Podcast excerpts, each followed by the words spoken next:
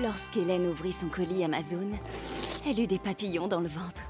Ce double compartiment, ces huit modes de cuisson, c'était la friteuse sans huile de ses rêves, à un prix si bas qu'elle ne put résister.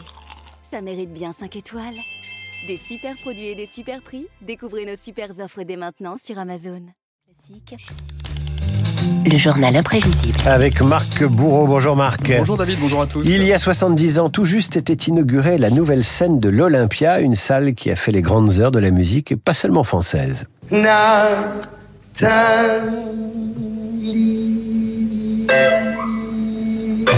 Question David, à quoi mesurait-on un concert qui marche à l'Olympia? Eh bien au nombre de fauteuils cassés, figurez-vous. Ce 5 février 54, Gilbert Bécaud, 26 ans, électrisé le tout Paris. Ça, voyez-vous, dans les premières, on voudrait toujours commencer par la seconde. Parce que les premières, c'est. ça fait mal, ça. C'est pénible. Et maintenant, que vais-je faire L'Olympia, la salle qui révèle Monsieur 100 000 volts à la France entière, suivront quasiment un concert par an dans cette salle où il écrit certains de ses tubes, comme celui-ci, celui que vous entendez, Bécaud et l'Olympia, plus qu'une histoire d'amour. Vous avez des églises dans lesquelles on prie mieux que dans d'autres. Et vous avez des théâtres où l'on chante mieux que dans d'autres parce qu'ils sont. On a l'impression qu'ils sont habités. Vous y rencontrez Brel, vous y rencontrez Brassens. Et ça se sent. L'Olympia, salle mythique du boulevard des Capucines, voit aussi renaître des artistes comme ce morceau d'Edith Piaf qui allait relancer une dernière fois sa carrière en 1961. Une résurrection grâce à son impresario qui n'était autre que le propriétaire de l'Olympia, Bruno Cocatrix, qui voulait dépoussiérer les salles de concert. Je n'avais plus envie d'être producteur chez les autres. J'avais envie d'être producteur chez moi. L'amour de la tranquillité aussi, de ne pas avoir de compte à rendre. Et puis c'était mon idée depuis très longtemps. Je pensais qu'un music hall ayant beaucoup de place et euh, par conséquent dans lequel on pouvait pratiquer des prix populaires euh, pouvait correspondre à un besoin à Paris. La mer qu'on voit danser. Des tarifs populaires et des affiches prometteuses. Hein. Imaginez Charles Trenet, Joséphine Baker, Barbara, Georges Brassens, on en parlait à l'instant. L'Olympia confirme les pointures et fait rêver les futures vedettes comme Serge Lama. Écoutez-le.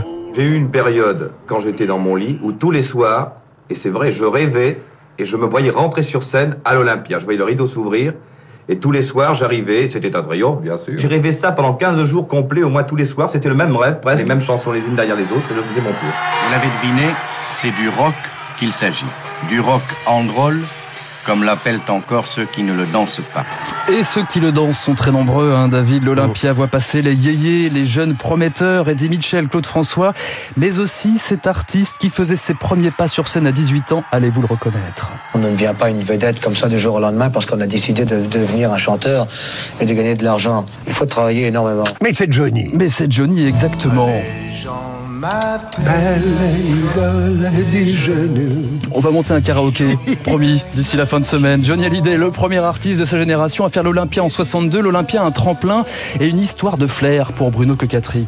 Il y en a beaucoup, j'ai senti, parce que je les ai engagés même euh, quelquefois sans les avoir vus. Le premier contrat que j'ai fait à Adamo, je l'ai fait simplement en écoutant un disque, et j'ai trouvé que le timbre de sa voix avait une telle personnalité. Il y a d'autres gens que j'ai senti parfaitement, sont les Beatles, que j'ai écoutés parmi euh, une dizaine d'autres un matin. Et euh, ils n'étaient pas, absolument pas célèbres en Angleterre. Quand j'ai entendu les Beatles, je dis c'est un groupe qui ne ressemble pas aux autres. Et j'ai engagé les Beatles pour une bouchée de. Mais là aussi, je leur ai fait un cadeau tout de même à la fin parce que ça n'aurait pas été très juste. Ah oui, hiver 64, trois semaines qui ont enflammé la France. Avant les Stones, Bowie, Aretha Franklin, les Beatles étaient en première partie de Sylvie Vartan et Trini Lopez. Ils déclenchaient une furie pour l'un de leurs premiers concerts en France. C'était l'heure de la Beatlemania. Les jeunes se coiffent comme les Beatles, ils s'habillent comme les Beatles et ils portent des badges à l'effigie de John, Paul, George et Ringo. Les Beatles à Paris, souvenir très mouvementé de Paul McCartney. On pensait que les Français étaient fous.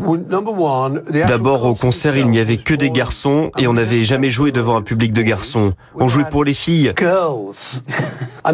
Il y avait beaucoup de garçons et les gendarmes leur tapaient dessus parce qu'ils se levaient et on leur disait non, non s'il vous plaît. C'était génial. On a même appris le français. Bonjour. Merci.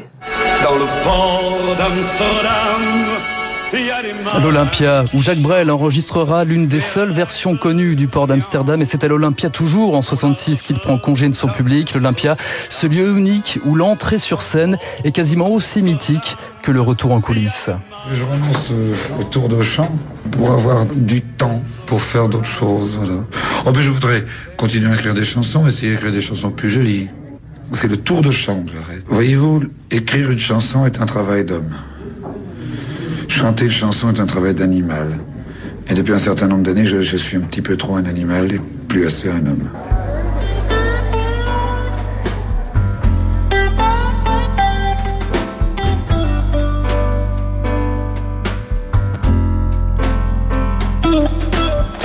Gilbert Bécaud qui chante l'Olympia. Je vous recommande cette chanson, elle est sur un album blanc de Gilbert Bécaud, qui est un album autobiographique où il raconte sa vie depuis qu'il est tout petit euh, dans le Midi jusqu'à jusqu'à la mort de sa mère et après quand son agenda de star se charge et il raconte comment euh, il vit euh, il vit l'avant-première à l'Olympia, il boit son petit coup de rhum, il est derrière le rideau, il regarde qui est dans la salle.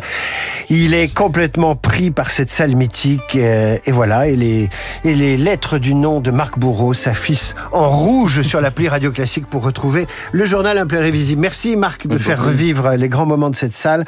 Tout de suite, une autre